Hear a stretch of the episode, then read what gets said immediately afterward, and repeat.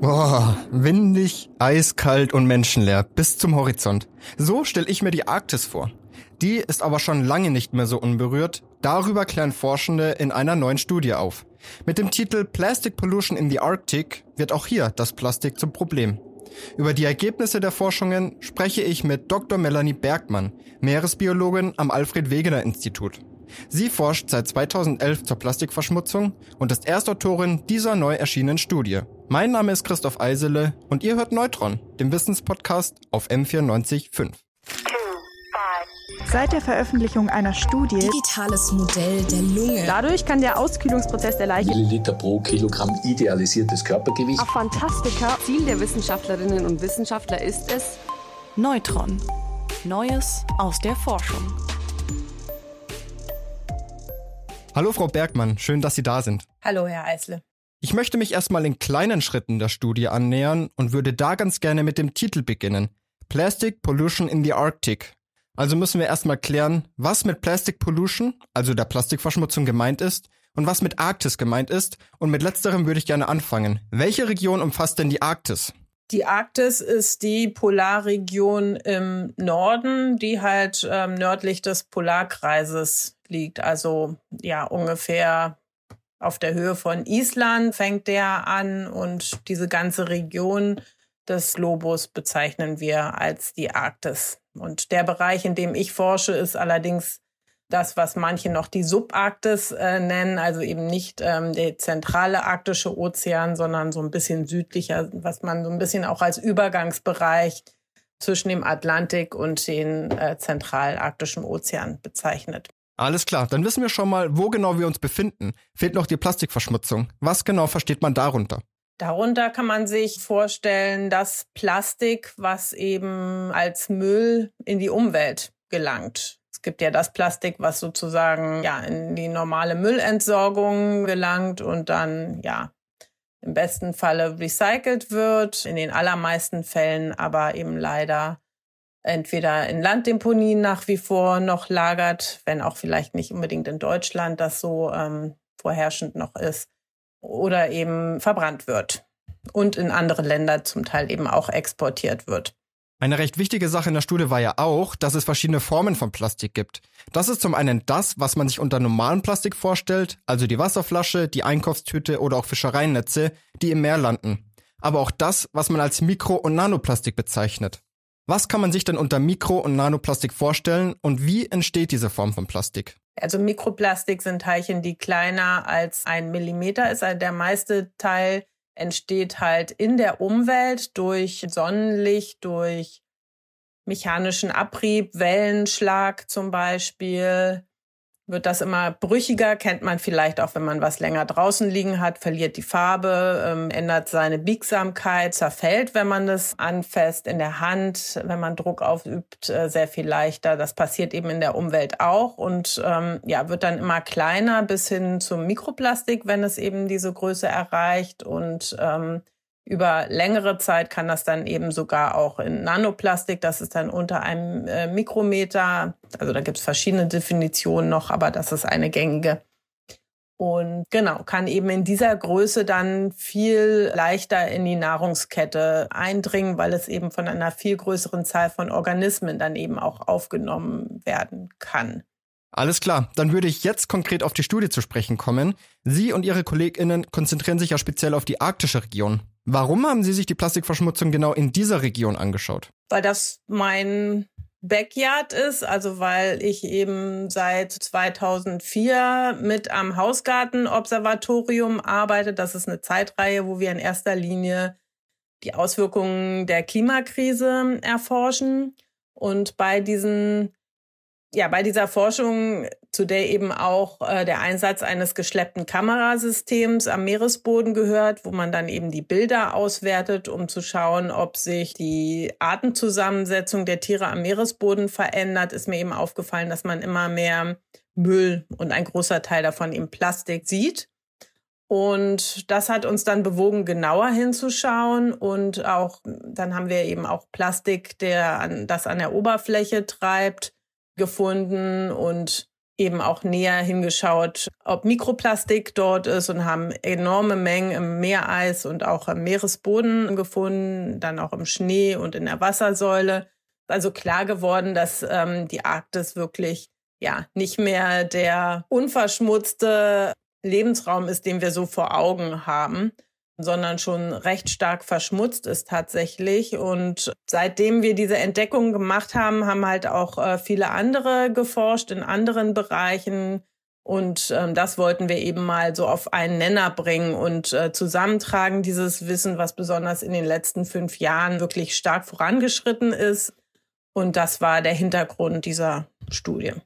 Okay, also Sie haben in der Studie sehr viele Forschungsergebnisse aus verschiedenen Studien zusammengetragen. Kommen wir mal zum Inhalt. Sie haben ja gerade schon erwähnt, dass sich viele die Arktis als eine sehr menschenleere Gegend vorstellen, wo man gar nicht davon ausgehen würde am Anfang, dass da so viel Plastik vorhanden ist. Trotzdem ist es so, wie Sie gerade gesagt haben, dass sehr viel Plastik dort ist. Wie kommt denn das Plastik jetzt genau dorthin?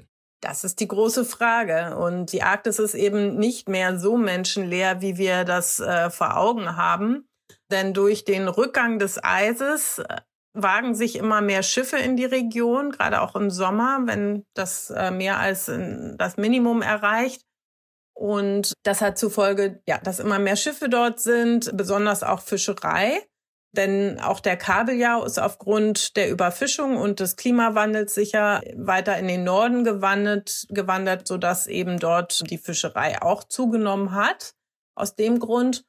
Und das ja, fügt ihn zu einer verstärkten Präsenz äh, vor Ort und eben auch damit einhergehend mehr Müll scheinbar, weil das, was wir in unseren Studien an arktischen Stränden, aber auch Kollegen eben gefunden haben, ist, dass immer mehr Müll aus der Fischerei eben auch dort zu sehen ist. Das andere ist eben, dass die Menschen, die dort leben, auch Plastikmüll erzeugen. Also früher haben die Inuits ähm, eben auch andere Produkte, die eher natürlicher Natur waren, benutzt, aber eben jetzt auch äh, immer mehr Plastik natürlich. Und dafür ist ähm, oft gar keine richtige Lösung da. Und dann werden die Dinge einfach vor Ort in irgendwelchen Landdeponien, zum Teil eben auch in Strandnähe, geworfen. Und äh, man lässt die quasi auch allein damit. Da, da müsste es eben bessere Möglichkeiten geben. Oder eben die Menschen vor Ort äh, müssen sich ja gegen die Kälte schützen und tragen eben auch äh, jetzt nicht mehr wie vielleicht früher noch Robbenfälle oder ähnliches, sondern technische Klamotten, ähm, die eben aus Plastik bestehen, was gewaschen wird und diese Mikrofasern gelangen dann eben auch in, in die Umwelt, weil eben dort nicht so viele Menschen leben, dass sich diese Klärwerke lohnen bisher. Und an vielen Stellen geht das dann einfach völlig ungeklärt, äh, anders als bei uns zum Beispiel äh, in die Umwelt. Und da müsste eben auch äh, nachgesteuert werden. Und das andere ist eben, ein, ein Großteil von diesem Müll gelangt auch mit den Strömungen gen Norden von uns zum Beispiel. Also wir haben eben mal geschaut an, an den Stränden von Spitzbergen. Achtung, kurzer Infoeinschub. Spitzbergen ist die Hauptinsel einer zu Norwegen gehörenden Inselgruppe, die sich im Nordpolarmeer befindet. Die Insel liegt mehrere hundert Kilometer nördlich vom Nordkap also dem nördlichsten Punkt des europäischen Festlandes. Ob man noch Herkunftsdaten erkennen kann auf den Müllteilen, die dort angeschwemmt werden. Und da das meiste aus der Fischerei kommt und dann halt so Seilenten und Netze sind, äh, konnten wir bei vielen Dingen da nichts mehr zurückverfolgen, weil da steht eben nicht drauf Made in, keine Ahnung, Hamburg oder so, sondern nur bei zwei bis drei Prozent der Teile, die da so rumlagen. Ähm, aber bei denen konnte man eben sehen, dass ein, ein Großteil schon aus ja, lokalen Quellen, arktische Anrainer sozusagen, Russland, Norwegen, Dänemark, so äh, stammen, aber eben auch ein nicht unwesentlicher Teil, ungefähr ein Drittel, ähm, tatsächlich aus Europa und ja, acht Prozent sogar aus Deutschland. Das fand ich schon beachtlich, hätte ich so nicht erwartet. Und dann so fünf bis sechs Prozent aus sehr fernen Quellen, wie was weiß ich, Brasilien, ähm, Argentinien, USA, Kanada. So, das zeigt eben, dass das eben auch über sehr weite Distanzen ähm, dorthin getragen wird mit den Meeresströmungen. Ich habe auch in der Studie gelesen, dass speziell Mikro- und Nanoplastik auch über die Luft verteilt und transportiert werden können, zum Beispiel auch über Schnee. Wie genau kann man sich das denn vorstellen? Genau, das habe ich eben wieder vergessen zu erwähnen. Das ist gut, dass Sie das aufgreifen. Das ist auch ein wichtiger Übertragungsweg, worüber wir noch relativ wenig sind, dass die Forschung tatsächlich noch ziemlich am Anfang aber wenn man sich die Luftströmungsmuster in dieser Region anschaut, dann sieht man eben, dass ähnlich wie, wie bei den Wasserströmungen, dass in die Arktis aus verschiedensten Richtungen eingetragen wird. Also auch hier äh, kommt wohl, wenn man sich die Strömungsrichtungen anguckt, ein großer Teil äh, tatsächlich aus Nordeuropa. Dann kommt aber auch ein nicht kleiner Teil eben aus äh, Nordamerika, der sozusagen Partikel mitführen kann und auch aus dem asiatischen und russischen Raum. Also das trägt sozusagen aus verschiedenen Richtungen, kommen diese Luftströmungen und können dann eben Partikel verschiedenster Art mitbringen und dort eben dadurch, dass dort eben auch viel Niederschlag gebildet wird. Im Sommer haben wir zum Beispiel extrem viel Nebel in unseren Studienregionen. Dann schneit natürlich viel und das konnten wir eben nachweisen dann in äh, dem Schnee, der auf Eisschollen lag oder auf Spitzbergen dass das dort doch erstaunlich hohe Mengen von Mikroplastik zu finden waren, also mehrere tausend Teilchen pro Liter geschmolzenen Schnees zum Teil. Also kann man sich das so vorstellen, dass Plastikteilchen in der Luft durch Wind transportiert werden und durch Regen zum Beispiel dann woanders wieder auf dem Boden landen? Dadurch regnet es sich sozusagen ab. Aber Interessanterweise haben eben ähm, KollegInnen von Strathclyde University in Glasgow herausgefunden, dass das Meer auch eine Quelle ist. Also es ist nicht so, dass es einmal darunter regnet und dann ist es für immer im Ozean, sondern es ist so, dass zum Beispiel durch Sturm, wenn die Gischt sozusagen entsteht, das Ganze so aufgepeitscht wird, irgendwie mini kleine Tröpfchen ähm, oder Aerosole eben auch in die Luft gehen und und das, wenn äh, Mikroplastik dort vorhanden ist, dass das eben auch mit in die Luft geht und, und dass eben dadurch so, dass wieder katapultiert wird, wieder weitergetragen wird mit dem Wind und dann, ja, sich vielleicht wieder abregnet oder abschneit, je nachdem, und wieder ins Meer gelingt und dass das eben auch nochmal ein Transportweg ist, der nicht unwesentlich ist. Okay, jetzt haben wir was zu den Transportwegen gehört und wir wissen, dass Plastik in der Arktis sehr oft vorkommt. Ich würde jetzt ganz gerne auf die Auswirkungen zu sprechen kommen, nämlich inwiefern die Umwelt von der Plastikverschmutzung betroffen ist. In der Studie wird ja erwähnt, dass Vögel recht viel erforscht werden und man zum Beispiel auch weiß, dass Plastik in Nestern vorhanden ist. Hingegen sind Fische eher weniger erforscht und hier gibt's anscheinend noch Nachholbedarf. Erstmal ganz allgemein, was sind denn die Auswirkungen auf die Umwelt in der Arktis? Das ist noch relativ wenig erforscht, weil man muss einfach vor Augen haben, dass wir in der Arktis auch immer nur ähm, ein kurzes Zeitfenster haben, um da zu sein sozusagen. Äh, das ist also immer schwierig. Und oft startet die Forschung damit erstmal zu gucken, was ist in der Umwelt und guckt dann, was, wie stark sind, sind die Auswirkungen auf die dort lebenden Pflanzen und Tiere. Und was wir wissen, ist, dass es genauso wie in anderen Regionen ist, dass ähm, Tiere sich darin verstricken. Also es hat man schon bei Eisbären gesehen, bei Robben auch, dass sie eben ja Plastikseile, Netze ähm, um um den Hals haben, was dann eben dazu führen kann, dass sie ersticken, nicht mehr zu, ja, rechtzeitig zurück an die Meeresoberfläche zum Atmen kommen, was besonders bei Meeressäugern ähm, ein Problem ist über 80 Prozent der Vögel, der Eissturmvögel, ähm, hatte Plastik im Magen, zum Beispiel auch ja, auf Spitzbergen. Das ist schon viel. Und es ist eben davon auszugehen, dass selbst wenn wir noch nicht so viel wissen, zum Beispiel über, über die Fische, ähm, dass es nicht sehr viel anders ist als in anderen Regionen, über die wir schon mehr wissen. Also warum sollte es in der Arktis äh, anders sein als in der Nordsee oder im, im Mittelmeer, wenn wir wissen, dass die Konzentrationen hoch sind, dann ist davon auszugehen, dass die Schäden vor Ort äh, ähnlich sind wie in anderen Regionen. Und insofern sollte uns das schon zu denken geben. Und hinzu kommt eben auch noch, dass die Tiere und Pflanzen, die in der Arktis leben, ja ohnehin schon äh, einem enormen Druck ausgesetzt sind durch die Klimakrise.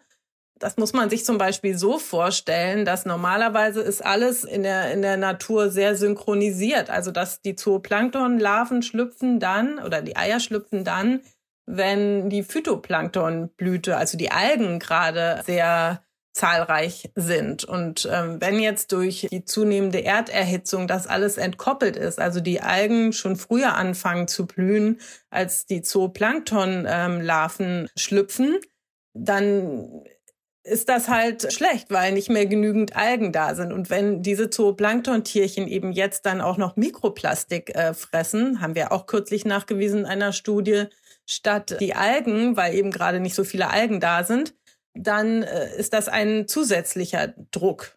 Und, und so äh, ist das eben auf verschiedenen Ebenen, so dass das eben das Vorhandensein von Plastik, auch wenn es jetzt nicht primär gleich tödlich ähm, immer ist, die Tiere eben zusätzlich schwächt, weil sie eben keine Energie mehr daraus ziehen können, äh, sondern weil sie ja Plastik im Magen haben, was sie nicht äh, verdauen können und dass eben die Population weiter schwächt. Ein zusätzlicher Faktor obendrauf auf äh, Klimakrise, Übersäuerung, Meereslärm, zunehmende Überfischung eben auch in der Region ist. Und ja, das wird alles nicht besser. Sie haben mit dem Verweis auf die Klimakrise eigentlich die perfekte Überleitung geschaffen für meine nächste Frage, weil Sie und Ihre KollegInnen sich ja in einem ganzen Kapitel mit den Wechselwirkungen von Klimaerwärmung und Plastikverschmutzung beschäftigen. Und da habe ich eine recht komplizierte Grafik gesehen mit den verschiedenen Verbindungen eben des Klimawandels und der Plastikverschmutzung. Könnten Sie das für uns vielleicht so gut wie möglich runterbrechen und sagen, wie denn diese zwei Sachen zusammenhängen?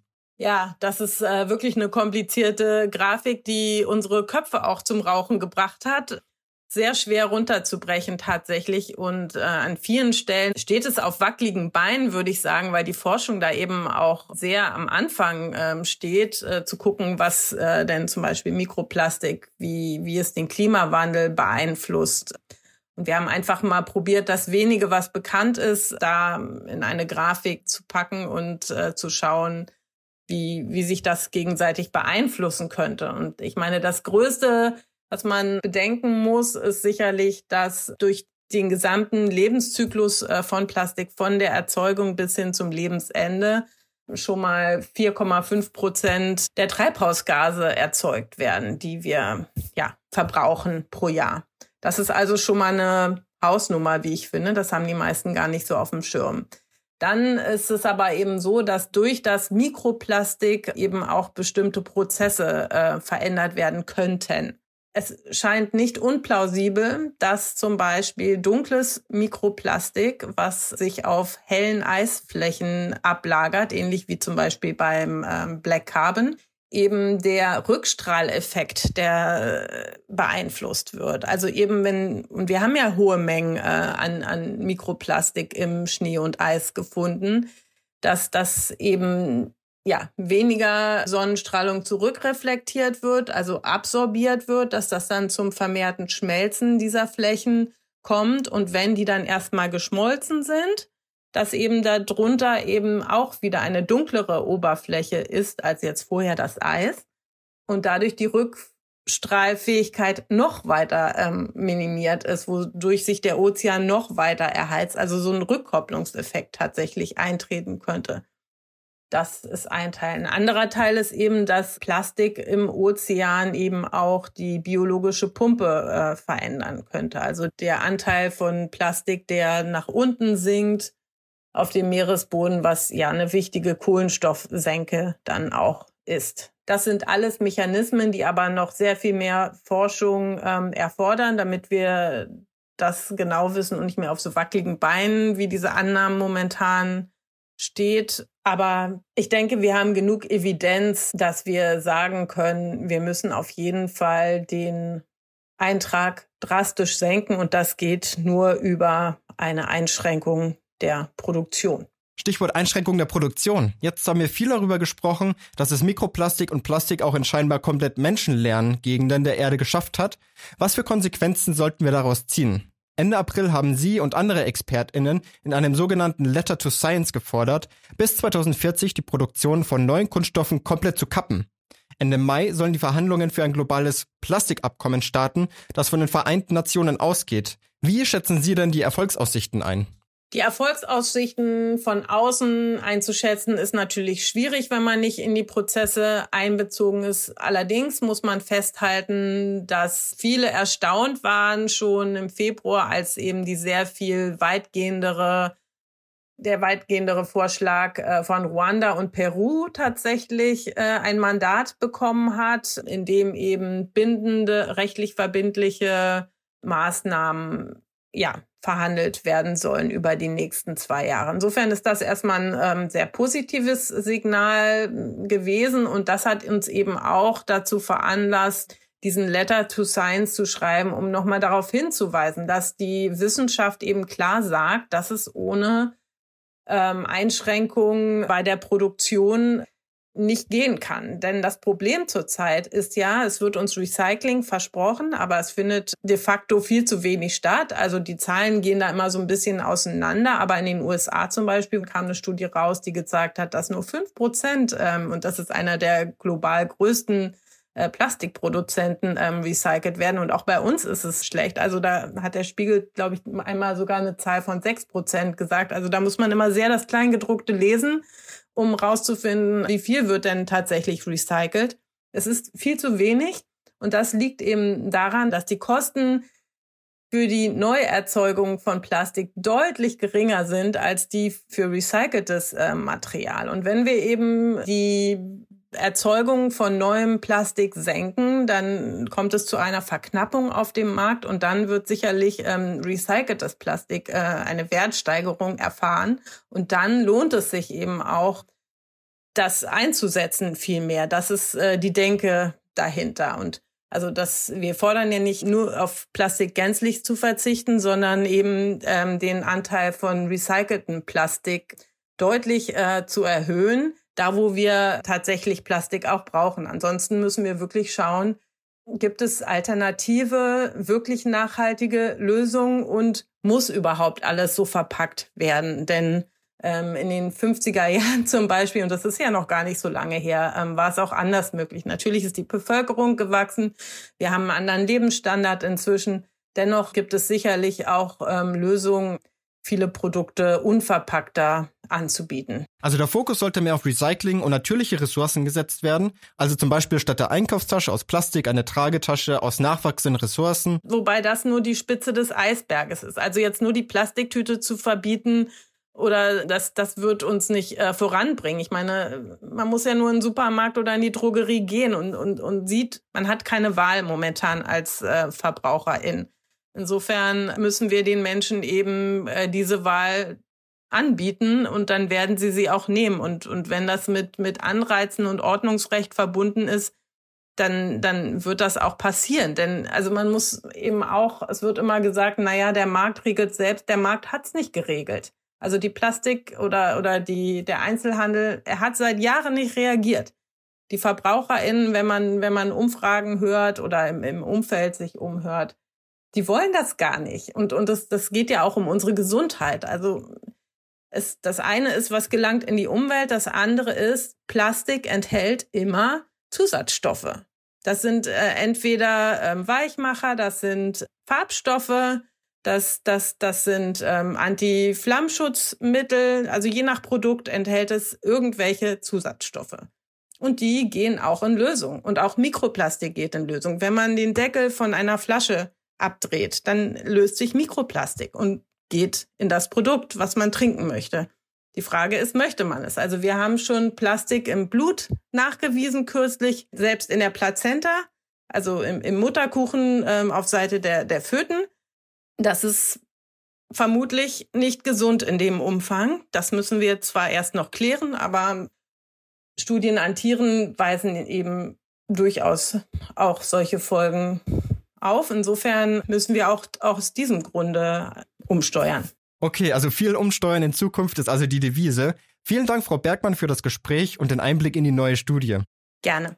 In dieser Folge Neutron haben wir also erfahren, auf welchen Wegen Plastik in die Arktis gelangen kann und welche Auswirkungen Plastikverschmutzung auf die Umwelt hat. Es gibt zwar noch einiges an Forschungsbedarf, aber die Ergebnisse geben eine klare Botschaft. Wir müssen weniger Plastik produzieren und zugleich mehr recyceln, um die weitere Verschmutzung durch Plastik so gut wie möglich abbremsen zu können. Habt ihr Fragen, Themenvorschläge oder Anregungen? Dann schreibt uns gerne eine Mail an wissenschaft.m945.de. Neutron. Neues aus der Forschung.